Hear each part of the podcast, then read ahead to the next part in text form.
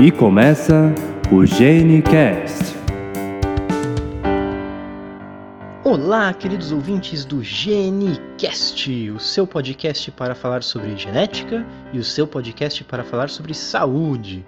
Aqui é Rodrigo Foque, médico geneticista falando de São Paulo. Aqui é a Rayana Maia, médica geneticista em Campina Grande, Paraíba. É a Tereza Loureiro, médica geneticista em Ribeirão Preto, São Paulo. É Rosenelli Araújo, médica geneticista de Brasília. E estamos de volta para falar sobre testes genéticos, começando pelo cariótipo. Olá pessoal, eu estou passando aqui com um recadinho. Quem já conhece, quem já acompanha o Genicast, com certeza percebeu que nós estamos de volta.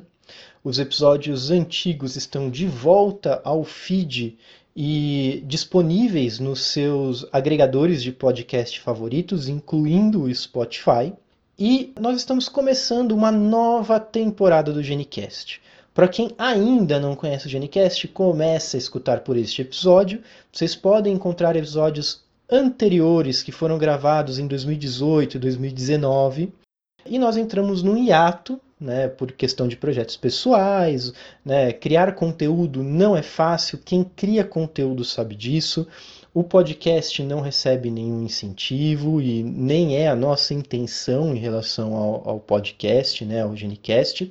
Mas enfim, né? Aí pandemia, uma série de situações que nos afastaram temporariamente do Genicast, mas nós sempre falamos que o Genicast nunca deixou de existir, né? O Genicast ele sempre existiu dentro dos nossos grupos, das intenções em retornar com o podcast, e aqui estamos nós de volta. Uh, e para garantir que o podcast vai se manter ao longo deste ano todo, 2022, a notícia que eu trago para vocês é que todos os episódios que serão lançados ao longo deste ano já estão gravados e estão em fase de edição. Eles serão editados aos poucos e lançados no feed quinzenalmente, como sempre foi. Ou seja, nós já temos a temporada do ano toda gravada não faltará Genicast para vocês escutarem. E a nossa intenção é repetir isso novamente para o ano que vem e assim por diante. Quem está escutando o podcast, o Genicast, está gostando? Por favor, nos mande feedback. As nossas redes sociais estão inativadas por enquanto, como uh, o podcast esteve, mas nós iremos retomar também as redes sociais. Vocês podem me encontrar no arroba dr.rodrigofoque. Vocês podem encontrar a Rayana no arroba genetigram. Vocês podem encontrar a Tereza no arroba eh, genética com vida. E os outros membros também nas suas redes sociais, que elas estarão listadas aqui no feed, né, no, no, no, podcast. Então vocês fiquem à vontade para nos buscar, para nos chamar, nos dar feedback, propor episódios. Muito provavelmente os episódios propostos talvez não sejam para este ano, afinal nós já estamos com a gravação toda completa para esse ano, mas sem dúvida nenhuma adoramos ter o feedback de vocês, o que nos movimentou constantemente a pensar em voltar com o projeto foi recebermos feedbacks dois anos depois de pessoas perguntando cadê os episódios, pessoas nos reconhecendo, claro, dentro do nosso uh, meio aqui, né, da genética médica, mas reconhecendo o Genicast, nos reconhecendo por conta do Genicast. Então isso nos motivou muito a voltar. É, para os nossos ouvintes antigos, bem-vindos de volta. Espero que gostem do Genicast, espero que aproveitem, espero que aprendam e também que nos tragam dúvidas. E para os novos ouvintes do Genicast, sintam-se em casa. Esse podcast ele foi criado para vocês, ele foi criado para a gente poder divulgar genética médica de qualidade, com evidência científica, numa linguagem mais palpável possível, voltado para a população geral e podendo aprofundar os assuntos ao máximo possível dentro desse formato. Então, bem-vindos novamente e nós nos vemos, nos escutamos ao longo deste ano nas redes sociais e aqui no Genicast. Fiquem com o episódio.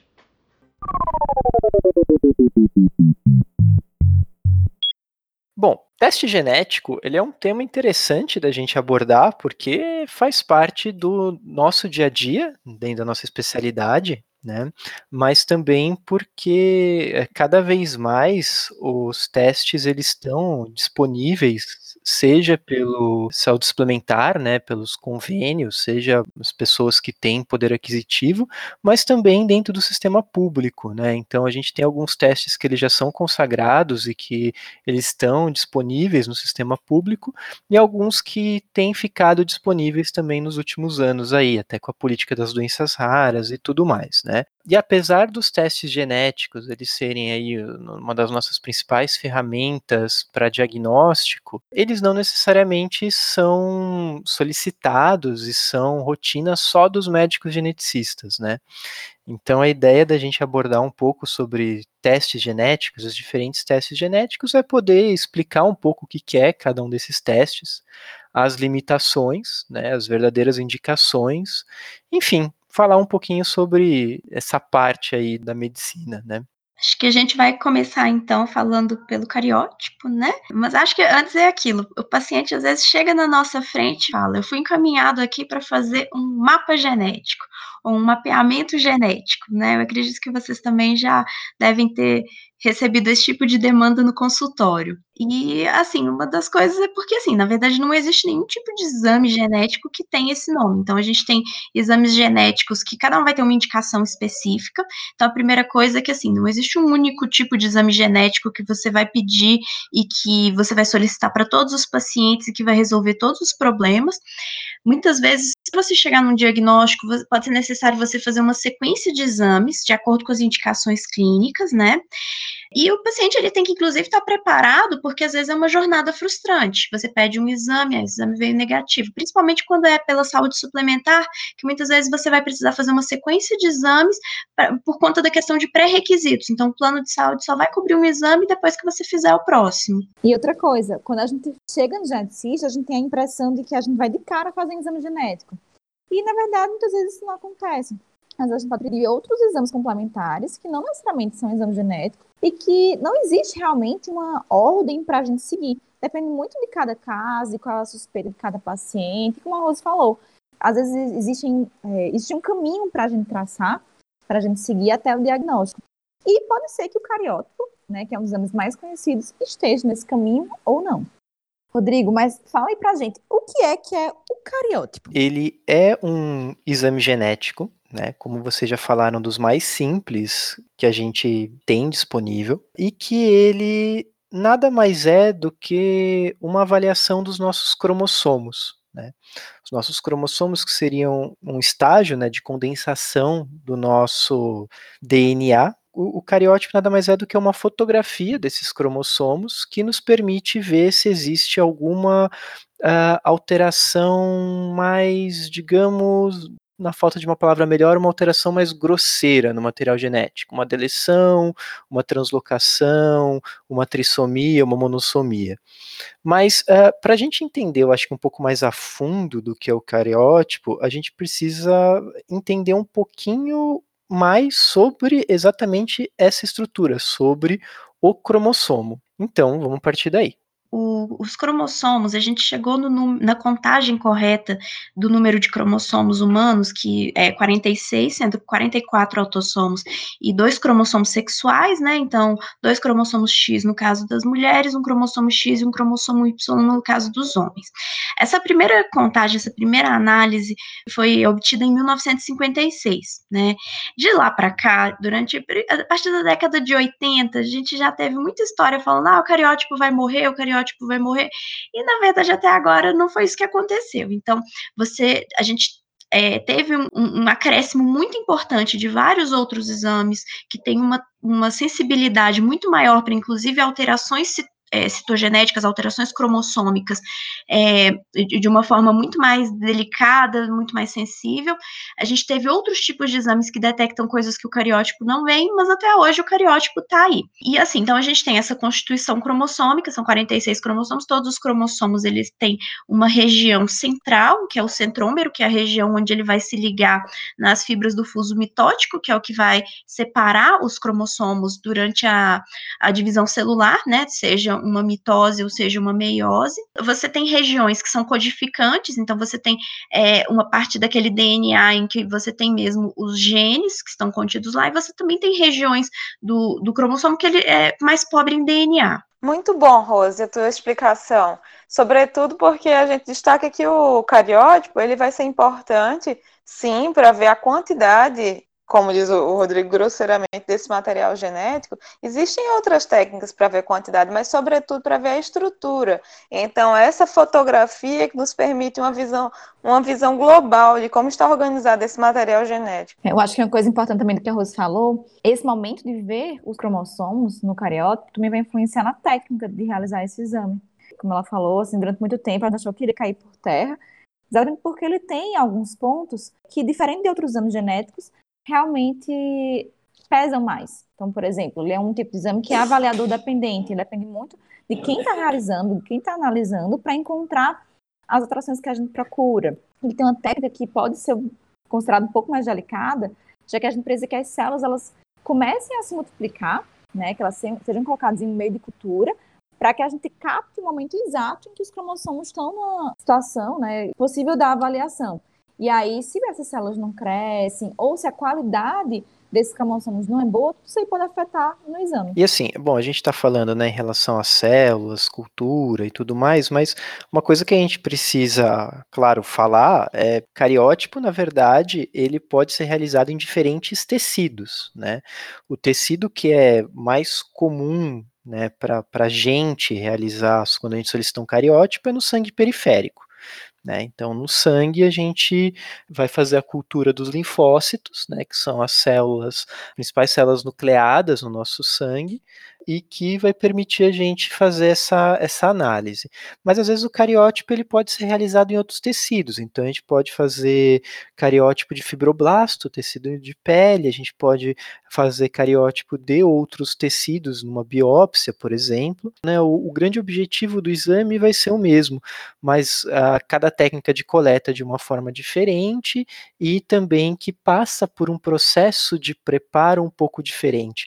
E é interessante da gente entender isso, porque uma dúvida que muitas vezes surge, né, quando a gente fala assim, ah, cariótipo é um exame de sangue, né, na cabeça do leigo vem muitas vezes assim, ah, então em dois dias eu vou ter o resultado desse cariótipo, em três dias eu vou ter o resultado desse cariótipo, como muitas vezes é um hemograma, né, um, algum exame de dosagem hormonal.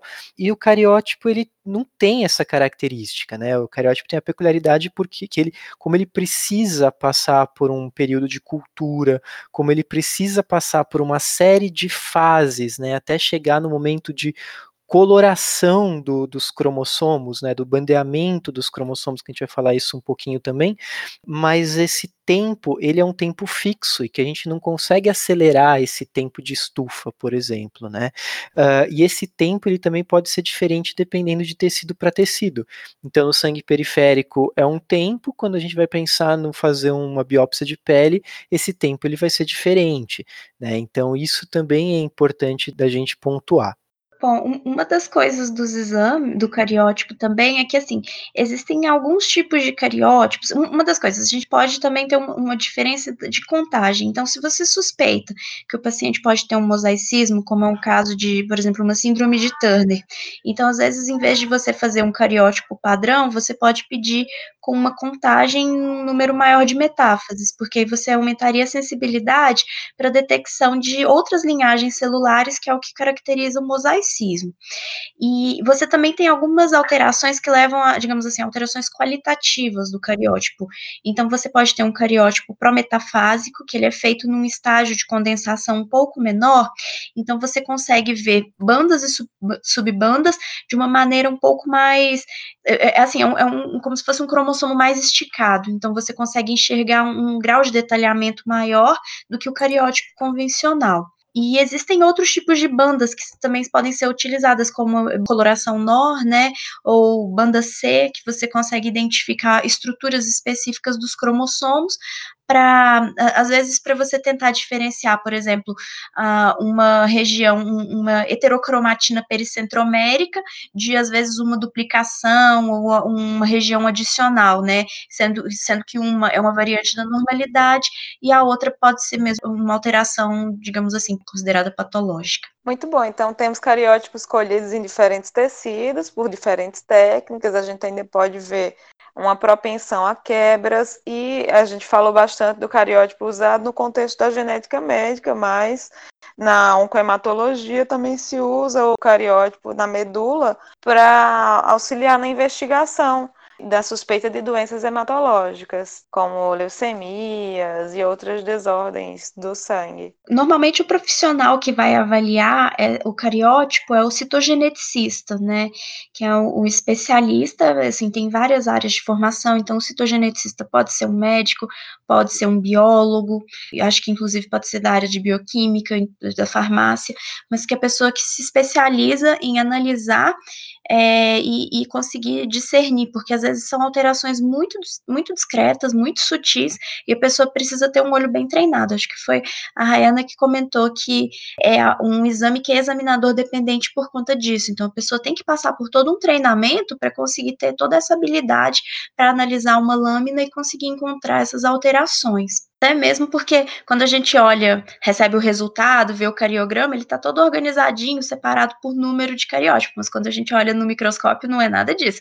É cromossomo um em cima do outro, é um num canto, o outro no outro. Então você precisa realmente conseguir analisar aquilo e reconhecer a estrutura normal e as alterações que podem aparecer em qualquer um dos cromossomos. Pois é, é engraçado que hoje em dia já existem softwares que fazem essa predição de acordo com os cariogramas, e aí predizem que cromossomo que é cada um. Mas se realmente você não tem um citogeneticista experiente, não só com relação à técnica, né? Tem que ter uma mão boa para fazer a cultura e para fazer a coloração adequada, mas também para saber se aquele, aquele cariótipo corresponde ao que o computador propôs.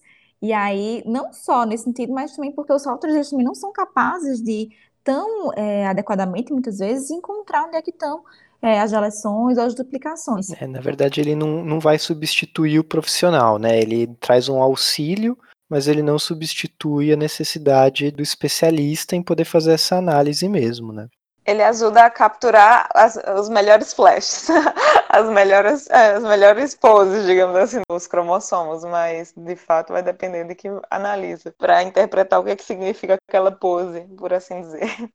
Quais são as alterações que a gente consegue identificar pelos nossos cromossomos? Ou seja, quais são as alterações possíveis de serem identificados num cariótipo?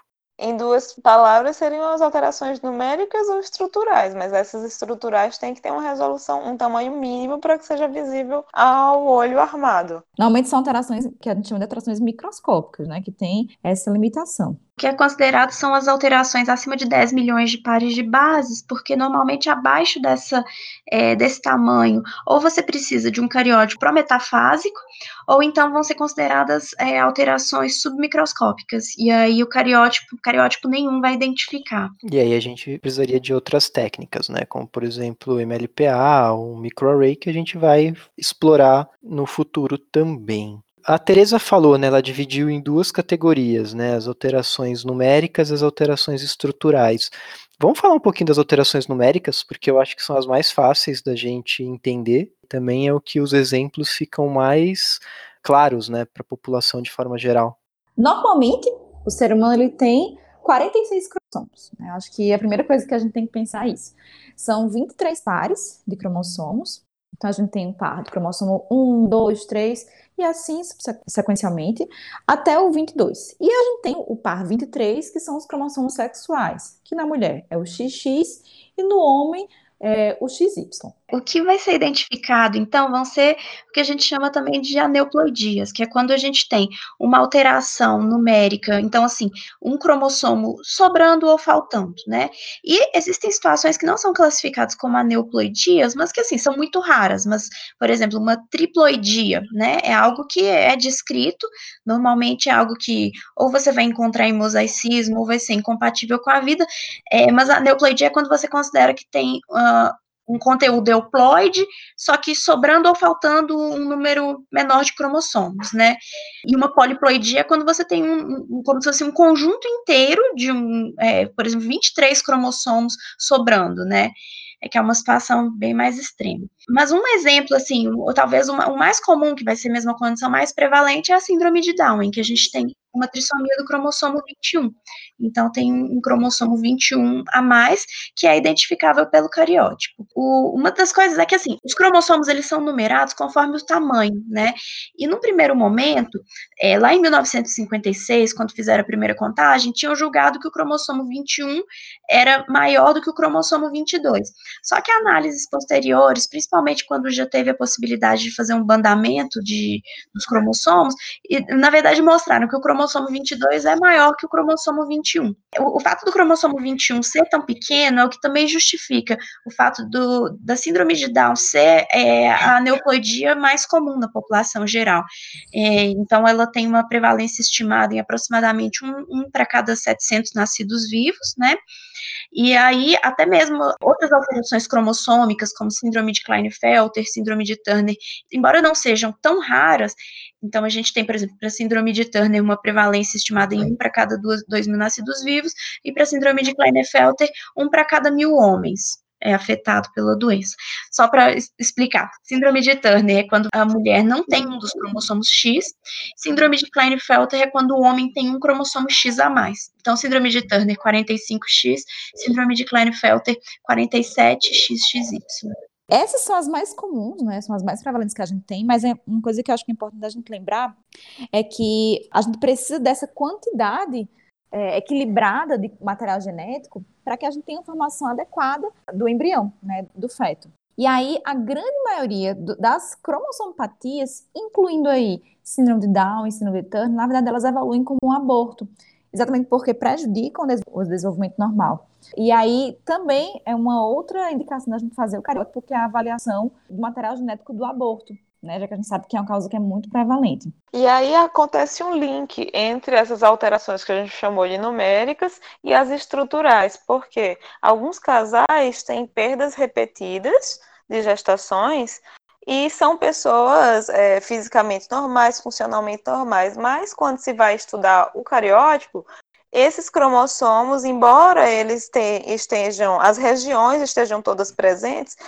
existe alguma desorganização, ou seja, pode haver uma parte de um dos, dos cromossomos ligada, grudada à parte de outro. Então, quando acontece a divisão celular para formar os gametas, que a partir daí vai acontecer a fecundação, tem uma maior chance de haver esses desequilíbrios em número. Então, de haver um erro nessa dosagem dos genes, que vai acabar evoluindo para perda, muitas vezes, gestacional. E quando não acontece perda, né, pode acontecer ainda malformações ou uma deficiência intelectual relacionada. São outras, outras características clínicas que podem sugerir a ocorrência de um desbalanço na presença e no número desses genes. Conforme a Teresa já tinha começado mesmo a explicar muito bem, as alterações estruturais, elas, assim, elas podem acontecer, seja porque os pais são portadores de translocações balanceadas, ou elas podem acontecer como alterações de novo, né, que são alterações novas que não estão presentes nos pais, mas que aconteceu aquele erro e aí você teve uma deleção, uma duplicação, você pode ter um, uma sobra ou uma falta, né, de um material cromossômico, e a partir daí você pode ter um quadro clínico associado. Via de regra, normalmente quando a gente tem uh, essa situação, né, do, de uma pessoa que tem uma translocação balanceada, é, a gente tem algumas regras que às vezes a gente usa para tentar prever se aquela pessoa vai ter um filho afetado, né? Assim, tem um risco maior ou menor de ter um filho afetado, ou se o risco maior é de um abortamento de repetição, porque isso pode fazer muita diferença, tanto na programação daquele casal, se eles vão decidir ou não ter filhos, se eles vão decidir tentar de novo, porque o risco às vezes é só ter é, perdas gestacionais repetidas, ou então não, o risco é de ter uma criança que pode ter muitos problemas de saúde associados, né? E aí, normalmente, assim, quando você tem uma deleção, em via de regra, deleções podem ser piores do ponto de vista de, de nascimento de alguma criança do que é, duplicações, né? E o tamanho, né, o tamanho da região que vai sobrar, o que vai faltar, e também aquele conteúdo de genes daquela região, porque eu, eu tinha comentado que os cromossomos, eles não são uniformes na quantidade de genes, então você vai ter regiões que são mais ricas e regiões que são mais pobres em genes, e isso pode fazer alguma diferença também, tanto para a questão da orientação do casal, quanto para os filhos, né, o que que os filhos podem ter, ou aquelas crianças que vão nascer com as alterações podem apresentar. Então, aqui a gente já adiantou várias situações, várias circunstâncias nas quais o cariótipo pode ser um exame indicado. Então, na suspeita das síndromes clínicas, aí foi falado síndrome de Down, síndrome de Turner, Klinefelter, o que são essas síndromes? Existem características bem descritas que acontecem com mais, mais frequência no grupo das pessoas em que tem esse diagnóstico. Então, tem uma suspeição prévia quando se solicita o exame. E aí pode ser a questão da baixa estatura, do atraso do desenvolvimento, atraso neuromotor. A gente também falou dos casos de abortamento e repetição. Tem os, as pessoas que não conseguem ter filhos, então a infertilidade. Pode acontecer por uma a recorrência na família de um quadro relacionado a um desbalanço numérico ou estrutural ou ainda de alterações, por exemplo, na, no aspecto da genitália. Então, na genitália nem ser perfeitamente masculinizada, nem perfeitamente feminilizada. Tem aqueles estágios intermediários que também indicam a realização do cariótipo.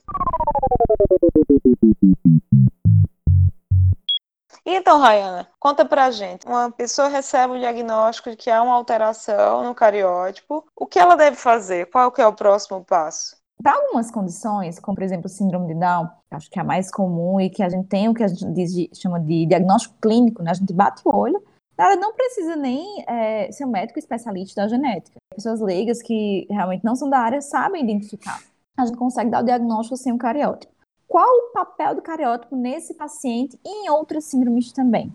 Além de confirmar o diagnóstico do ponto de vista citogenético, né, do ponto de vista genético realmente, a gente vai ser capaz de promover é, o aconselhamento genético do ponto de vista de recorrência na família, ou seja, quais são as chances de acontecer aquela síndrome dentro da família, seja para aquele casal, seja para os irmãos, ou até mesmo para outras, outras pessoas. Para cada síndrome, a gente pode ter riscos que variam dependendo da alteração que a gente vai ter. No caso das trissomias, ou a gente vai ter como, como condições relacionadas a um risco familiar, as translocações, em que os pais podem ser portadores de uma alteração que neles é equilibrada, ou seja, não gera nenhum sintoma, mas que aumenta a chance de eles terem filhos com algum tipo de problema, como é o caso também da síndrome de Down. Então, embora não apenas o médico geneticista solicite o cariótipo, outros profissionais médicos podem perceber a necessidade, é interessante que toda pessoa que recebe o diagnóstico de que há um desbalanço citogenético que passe por um aconselhamento genético, mesmo que seja após esse resultado, para que consiga entender quais as implicações para si e para outros familiares ou até outras gerações a partir daquele resultado. E uma coisa que eu acho que é sempre importante comentar é que esse aconselhamento genético, ele faz parte, né, a gente já estou em outros casts, faz parte do segmento. E aí, se o casal tem uma história de uma criança já afetada principalmente se é uma síndrome cromossômica, é interessante aguardar a conclusão dessa investigação para que, em postas informações, seja possível realizar um planejamento adequado. Uma outra coisa que às vezes vai ser muito importante na, na avaliação, eh, provavelmente vocês já devem ter recebido pacientes que têm heteromorfismos, ou seja, variantes da normalidade, mas que às vezes passam, né, o, o médico que não é da área solicita o exame, a, e aí já fala assim, ah, vocês têm uma alteração, vocês não vão poder ter filho e tudo, e na verdade aquilo era uma variante da normalidade, então assim, é, não é só uma questão de pedir o exame, mas a questão do, do médico também entender o que, que é a variante da normalidade, que da mesma forma que uma pessoa pode ter um olho castanho e um olho azul, a pessoa pode ter uma heterocromatina pericentromérica do, do cromossomo 9 pouco aumentada, e isso não quer dizer que a pessoa tem nenhum problema de saúde, né? Pra, até mesmo para a pessoa não ser orientada de uma forma inadequada, incorreta. Muito bem lembrado, Rose, excelente. Um outro ponto que a gente acaba encontrando são casais que têm alguma subfertilidade, enfim, ou infertilidade, e acabam migrando para um procedimento de reprodução assistida, às vezes sem realizar o cariótipo do casal, e aí, às vezes, esse procedimento ele não é bem sucedido porque não foi feita uma avaliação cromossômica do casal para saber que havia necessidade de fazer uma avaliação cromossômica do embrião antes de implantá-lo. E aí a, a, chance de sucesso diminui para esse casal. É uma coisa que é, costumo comentar até com colegas da reprodução, que é um passo simples e que dentro de um processo que já é muito dispendioso, ele traz realmente muita diferença no segmento, na conduta, né, desse casal. Nós demos, acho que, uma boa explorada a respeito do cariótipo, o grande objetivo do exame, mas uma coisinha só, acho que, é, para a gente complementar essa, essa questão do cariótipo seria falar sobre as bandas, né? Então, assim, quando a gente pede um cariótipo, geralmente a gente pede um cariótipo com um tipo de coloração que é que gera as bandas G, né? Que a gente chama de bandas G, que dá aquele aspectozinho é, branco e preto quando a gente olha para o cariótipo, né? Com alguns tons aí entre o branco e o preto. Parecem zebrinhas. Parece uma zebrinha, exatamente e que, na verdade, essas bandas elas ajudam a gente a classificar exatamente uh, o, as posições, né, da, quando, por exemplo, tem alguma alteração no, no, de uma deleção, de uma duplicação, uma translocação, vão ser essas bandas que vão nos guiar em relação a esse posicionamento, né? Mas a gente tem alguns outros tipos também de bandeamento uh, que são mais raros da gente solicitar ou de ver esse tipo de, de bandeamento, mas que também tem algumas indicações. Tinha comentado sobre as bandas C, né, que às vezes são para avaliar essa questão da heterocromatina pericentromérica, é, e também a acho que tem uma coloração, que é a coloração NOR, para verificar a região organizadora de nucleolo. Se não me engano, são aqueles stalk, aqueles satélites que aparecem em alguns cromossomos acrocêntricos. Tem a R, que é reversa, que é exatamente para ver ao contrário do que a banda G cora. São as, as principais. E que tem em desuso, né? Porque às vezes para você confirmar alguma alteração hoje você usa outras técnicas, né? Dependendo, às vezes é mais fácil do que você encontrar um laboratório que vai conseguir fazer esse tipo de análise. É só uma, uma curiosidade, né? Que na verdade, assim, quando a gente olha no cariótipo, ele é roxinho, né? Ele tem aquela coloração meio roxinha, rosadinha, que é do guinça, né? Então são os nossos 50 tons de guinça. Muito bom. E uma outra curiosidade, que eu, na minha opinião, é a questão do uso da mitomicina, de, de substâncias que favorecem as quebras, então as pessoas que têm já uma propensão a ter essas quebras nos cromossomos vão ser, vai ser identificado uma, uma quantidade maior após a, a, exposição a essas substâncias, que é uma outra forma de diagnóstico de uma doença que não é cromossômica, mas que a partir do cariótipo se pode pesquisar. Você falou uma coisa bem importante que são outras condições que afetam os cariótipos. E aí eu queria até lembrar também que quando a gente tem uso de algumas medicações pelo paciente, essa técnica ela pode ser afetada. Né? Então, algumas, alguns quadros infecciosos, alguns tipos de medicação, eles podem interferir. Assim como, por exemplo, quando o paciente ele recebe sangue, né? quando ele tem que fazer uma hemotransfusão, a gente tem que lembrar que a gente tem que esperar o período ideal de 90 a 120 dias para repetir esse cariótipo. Claro que, dependendo da urgência, é, esse prazo pode ser maleável, mas a gente tem que levar em conta que esse é o tempo é, de minha vida, né, da, das células, para que a gente tenha realmente a avaliação real das células do paciente. E lembrando que é um dos exames que a gente sabe que, que normalmente o, o, SUS, né, um paciente que acompanhe pelo SUS, que acompanhe num, hospital universitário, às vezes vai ter mais acesso. Então, tem muito paciente que às vezes tem, assim, vai, vai começar a fazer investigação, pode não conseguir ir adiante, mas muitas vezes o cariótipo, pelo menos, vai conseguir fazer, né como é um exame, que a gente até já comentou, né, que depende muito da técnica, e a gente não tem tantos sítios de assistir no país, muitos laboratórios terceirizam. Então, pequenas cidades, pequenos laboratórios acabam tendo que aumentar esse valor, porque acaba sendo enviado para fora, realmente. E aí, assim, quem trabalha nas cidades pequenas como eu, consegue ver essa realidade e um valor que até três vezes esse valor basal que a gente encontra. E uma outra questão é também que é considerada a quantidade de, de células analisadas, né? Que a gente tem, digamos, uma quantidade básica, e muitas vezes os laboratórios fazem 30 células, mas que para algumas condições é preciso expandir esse número solicitando mais uma vez o exame, ou seja, 30 mais 30 para poder passar de 50. Depende da, do serviço onde se está trabalhando. É, mas eu acredito que com a regularização que está sendo proposta pela SBGM, a gente vai ter uma padronização melhor desses exames. Mas claro que a gente tem os entraves, muitas vezes, do próprio convênio, né, em realizá-los. Isso é uma coisa que, é, às vezes, o paciente, ele fica, ele pode pensar que, assim, ah, esse médico está me enrolando, está pedindo o mesmo exame várias vezes, mas, às vezes, a solicitação, uma, uma ressolicitação de um cariótipo pode ser necessária, porque, às vezes, assim, o exame foi feito, mas num laboratório que pode, né, assim, você não, não consegue confiar, às vezes, tem uma certa, você identifica que tem uma certa limitação na, na nas imagens, é, ou então, quando você precisa expandir o número, que você tem uma suspeita clínica, que aquele exame inicial não confirmou, mas que você acha importante é, ter um número maior de, de metáfases analisadas, né? Então, mas assim, em, numa situação ideal, o cariótipo é um exame que é feito uma vez e você não vai precisar repetir, de fato. Então, na maior parte das vezes, não precisa repetir, mas em algumas situações muito específicas, às vezes você pode precisar pedir de novo. Quando eu comecei a genética, logo no da residência, um exame que me chamou muita atenção e que é um primo do cariótipo que a gente tem, né? Que é o The Sky, mas no caso tá lindo, cariótipo todo colorido. É o cariótipo espectral, todo lindo, né? Deve ser super difícil de analisar. É. Acho que ele é muito bom para identificar translocação. Exato. Mas além de ser muito caro, né? A gente hoje em dia não tem isso comercialmente, mas ele é muito útil quando a gente tem translocações complexas que envolvem dois, três, às vezes quatro cromossomos, em termos de translocação balanceada, falando, né? Realmente ele é muito útil. Até eu acho que uma coisa que é importante a gente destacar é que o cariótipo ainda consegue ser um dos principais exames para avaliar a translocação equilibrada.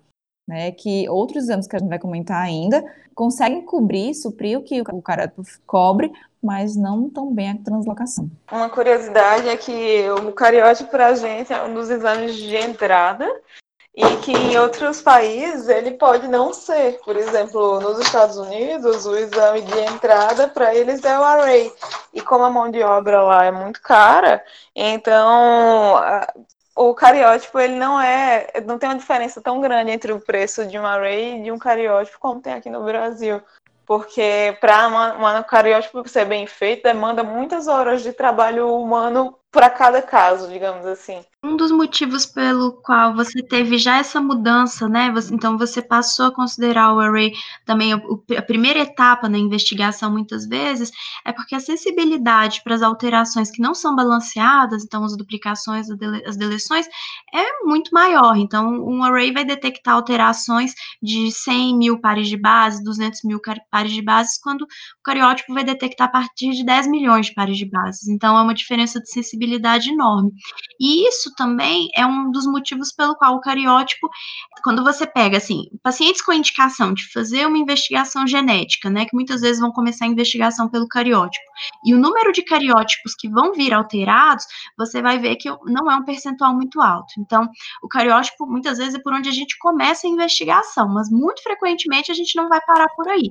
A gente vai precisar pedir exames adicionais para tentar chegar a uma conclusão. Mas aí a gente já está se adiantando adiantando num dos próximos capítulos a questão sobre o array, e também a gente vai falar sobre MLPA, Fish, e depois a gente entra também nos sequenciamentos, né, no futuro.